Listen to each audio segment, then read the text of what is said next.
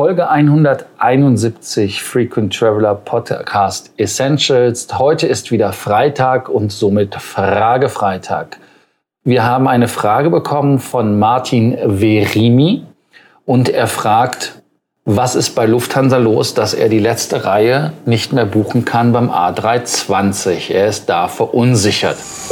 Welcome to the Frequent Traveler Circle podcast. Always travel better. Put your seat into an upright position and fasten your seatbelt as your pilots Lars and Johannes are going to fly you through the world of miles, points and status. Aktuelle Frage, aktuelle, äh, aktuelle Antwort natürlich zu Martin Verimis Frage bezüglich des A320.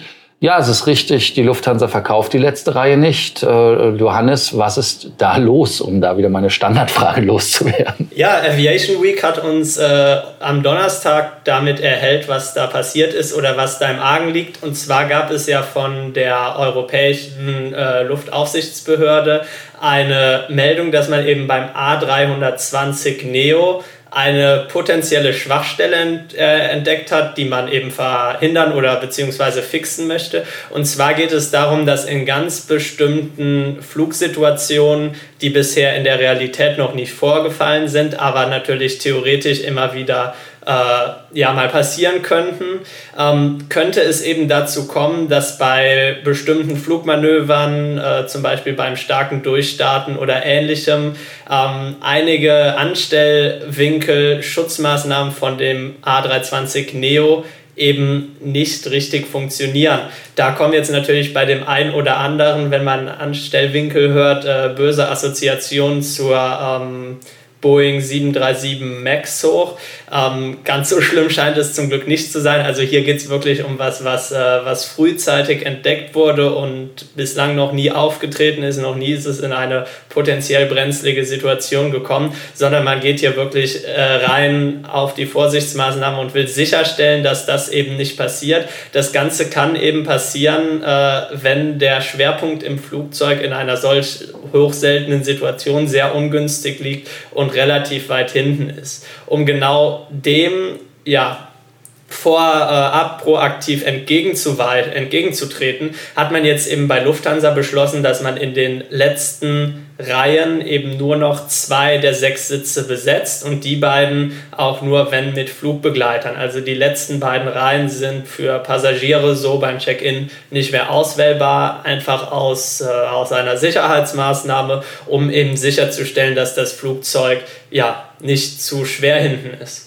Ja, ähm, man liest ja überall, dass es äh, um diese Gravity Center geht, also über den, um den Schwerpunkt des Flugzeuges, wobei es sich da ja auch nicht wirklich um die Flugphase äh, handelt, sondern wenn das Flugzeug am Boden ist. Einige erinnern sich vielleicht noch an das Flugzeug der 757 von DHL, die in Abu Dhabi mit dem Hintern aufgeschlagen ist und vorne Männchen gemacht hat. Ganz einfach deshalb, weil man die Maschine falsch entladen hat. Und das ist wohl das Problem, was man beim 320er auch hat. Ähm, diese griffige Anstellwinkelgeschichte ist eher so ein 318er Problem, weil er extrem kurz ist. Da hat man auch ein etwas anderes System noch eingebaut, das nur am Rande. Was aber spannend ist an der Geschichte, finde ich, die Swiss hatte letztes Jahr ein ähnliches Problem, aber da ging es nicht um den Neo. Neo ist halt die New Engine Option für uns als Passagiere. Wir erkennen sie daran, dass die Winglets extrem hoch sind und das andere, woran wir das erkennen, ist einfach, dass es in dem Flugzeug so viele enge Reihen gibt. Das, und die Toiletten sind hinten im Rumpf verbaut. Was dann passiert ist folgendes, je nachdem wie man das Flugzeug bläht, und da reden wir ja nicht nur von Passagieren, sondern auch von Fracht und respektive von Gepäck, äh, ist halt so, dass man das Flugzeug ganz klar mit einer gewissen Reihenfolge entladen muss. Johannes, erinnerst du dich, dass du das mal gesehen hast? Ich weiß es auch bei einigen Flugzeugmodellen. Ich glaube, bei der DC-10 ist das so gewesen, beziehungsweise MD-11 heißt sie ja eigentlich bei der Lufthansa, um ganz genau sein, das Nachfolgemodell, ähm, dass die vorne Sandsäcke reinlegen, wenn sie entladen, damit der nämlich genau das Männchen nicht macht. Und ähm, bei dem 320er ist ja anscheinend das das Thema, dass die Reihenfolge der Fracht äh, wie die Base ausgeladen werden, respektive Passagiere rausgehen, dass das eingehalten werden muss, damit das nicht passiert mit dem Männchen machen. Ganz genau, beim A320 Neo hat man bei Lufthansa ähm, eben das Procedure, dass man erst die Passagiere rausgehen lässt, bevor man eben vorne das Gepäck oder Cargo oder was auch immer da unten im Bauch des Flugzeuges drin ist, auslädt. Ganz einfach aus dem Grund, dass man bis die Passagiere raus sind, eben vorne noch dieses Gegengewicht haben möchte, was das Flugzeug dann vorne ist ja wie so ein Hebel vorne eben runterdrückt, dass es eben nach hinten nicht den Abgang machen kann. Also man sieht, ähm, das sind Geschichten, ich dachte mal, das wäre vor allem bei, bei kleineren Jets der Fall, dass man, dass man da auf solche Sachen achten muss. Aber hier hat man tatsächlich dann auch beim, beim A320 Neo eben die Geschichte, dass man da etwas aufpassen muss, wenn das Ganze jedem bekannt ist und ähm, das eingehalten wird, dann ist das ja auch in, in erster Hinsicht mal gar kein Problem. Was ich spannend finde, ist jetzt die Frage, wie man da langfristig weitermachen wird, weil ich kann mir schwer vorstellen, dass Lufthansa, nachdem sie äh, wahrscheinlich ihre, ihre ähm, ja, Berechnung ihre Sitze auf das äh, Maximalste äh, optimiert haben, um da eben noch zwei Reihen mehr reinzubekommen in das Flugzeug, wie man jetzt damit umgehen wird, weil ich kann mir nicht vorstellen, dass man das Flugzeug jetzt langfristig mit im Prinzip einer letzten leeren Reihe durch die Gegend fliegen wollen wird. Lars, weißt du da schon, was, äh, was der langfristige Plan ist? Äh, ja, langfristig äh, ist es einfach so, dass man versucht, das Thema natürlich genau wie mit den Vorschriften bei der CEO beim Entladen dem entgegenzuwirken. Das ist das eine. Und das andere ist, äh, da es am Boden wirklich um Physik geht, die man mit Software nicht beheben kann. Deshalb ist es absolut, wie du richtig sagtest, auch kein Thema, was mit der 737 vergleichbar ist. Ähm, mir fällt übrigens ein, gibt es nicht bei der 737 auch das Problem, dass die sich hinten, ich sage jetzt mal provokativ, auf den Arsch setzt, dass die nicht eine Stange rausholen? War doch was. Die 737 hat doch eine Stange und ich glaube, das, das war ja auch bei einigen anderen Modellen. 707 hatte auch eine Stange für sowas, dass genau solche Momente nicht passieren. Ähm, muss ich gleich mal, wenn du redest, kurz recherchieren. Aber das wäre zum Beispiel eine Möglichkeit, ähm, das Problem kurzfristig zu lösen.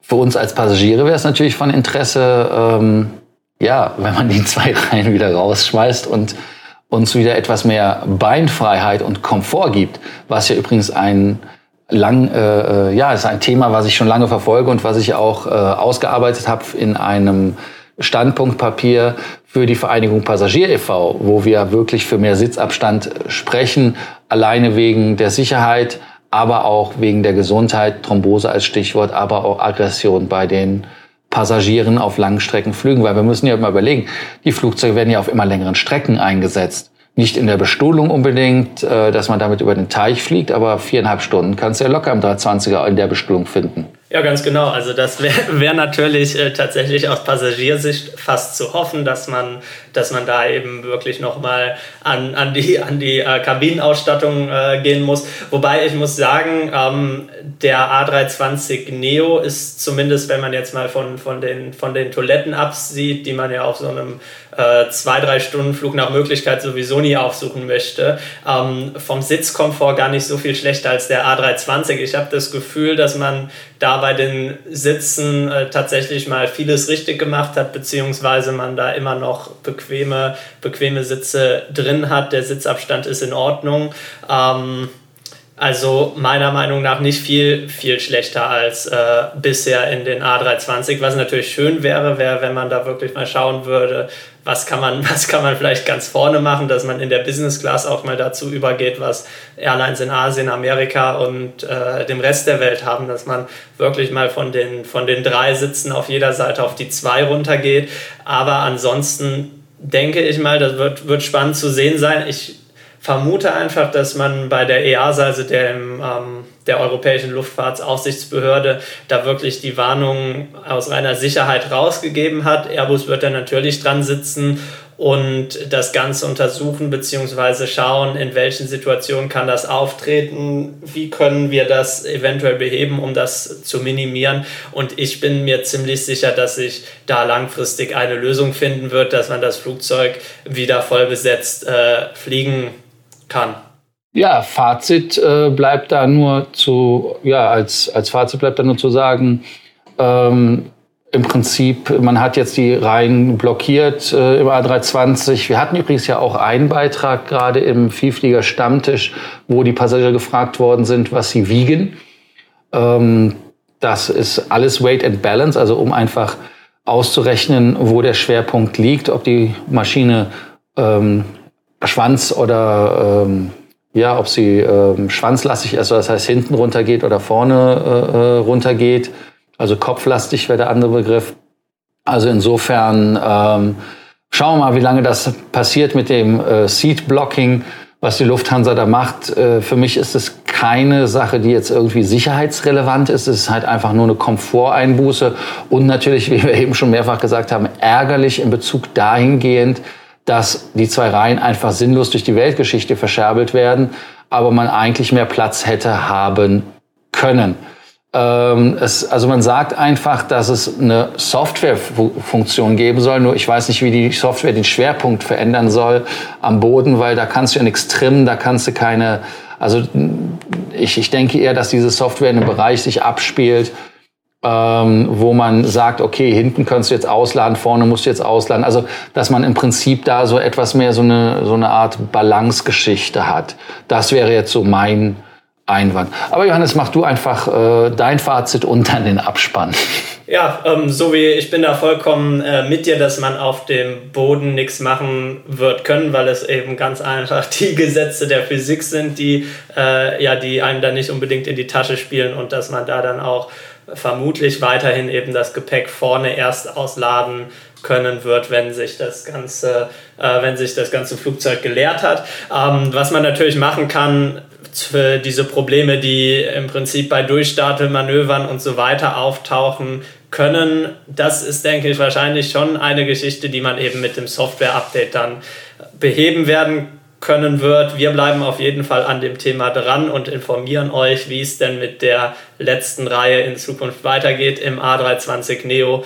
Wir freuen uns natürlich auch, wenn ihr morgen wieder dabei seid. Habt ihr selber eine Frage, dann schreibt uns gerne per Facebook, E-Mail oder auf sonst allen anderen Kontaktmöglichkeiten. Und vielleicht wird die Frage dann auch schon in unserer nächsten Folge des Fragefreitags behandelt. Bis dann.